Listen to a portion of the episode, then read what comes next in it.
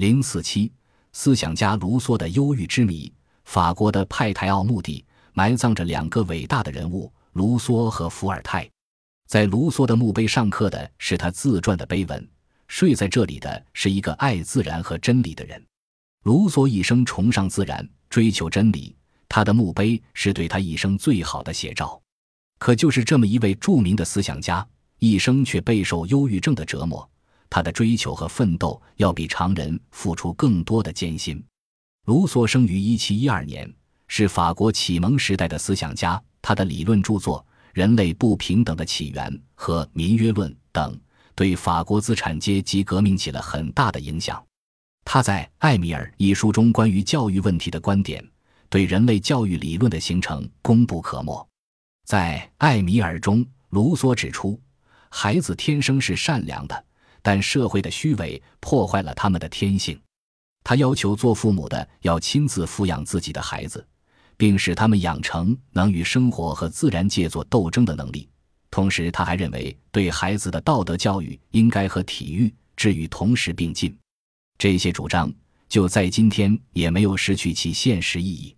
卢梭还是一位文学家，他的《新埃洛启斯》和《忏悔录》。在世界文学史上都占有很重要的地位。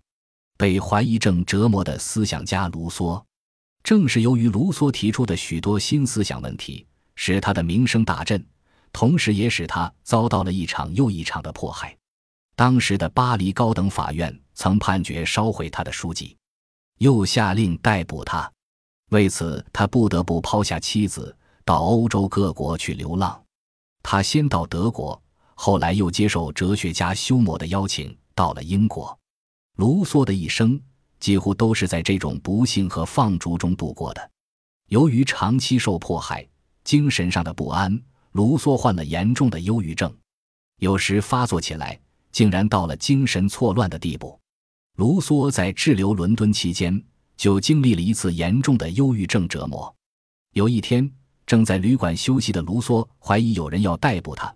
他决定要赶快逃跑，但当时卢梭手中没有足够的钱付清旅馆的费用，他便用一个很昂贵的银勺子结了账，把行李交给旅馆保管，只身逃到海边去了。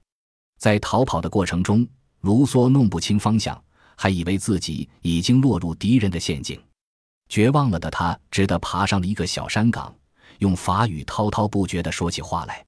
由于他的声音很大，举止又很怪异。一下子围拢了许多好奇的人，人们完全不了解这是怎么回事，指手画脚地议论起来。而卢梭却以为人们被他的话语所感动，情绪更加激动，声音更大了，就像一位站在山岗上的演讲者。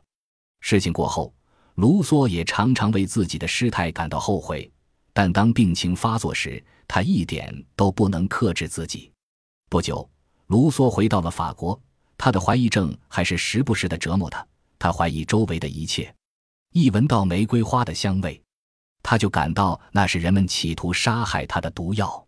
到他那里去的咖啡商人、理发师、旅馆老板，他统统认为是对他不怀好意的人。甚至他想用皮鞋油的时候，也会突然之间发现鞋油的颜色变了，吓得扔掉鞋油，唯恐鞋油也会伤害着他。卢梭有一只宠物狗，那只狗几乎是他生命的一部分。但后来，卢梭对这条狗也不相信了。他说，他在抚摸狗时会感到狗对他的态度。直到1710年以后，一直流浪中的卢梭才在巴黎的波特利埃街定居下来，送走了他一生中的最后八年。在那最后几年里，当局对执行逮捕他的命令有所缓和，卢梭才享受了少有的安静，他的怀疑症也有所好转。1778年7月1日早晨。卢梭因疾病死去，卢梭居住的这条街以后就以他的名字命名，这是人们对这位一生充满精神折磨的思想家的最好纪念。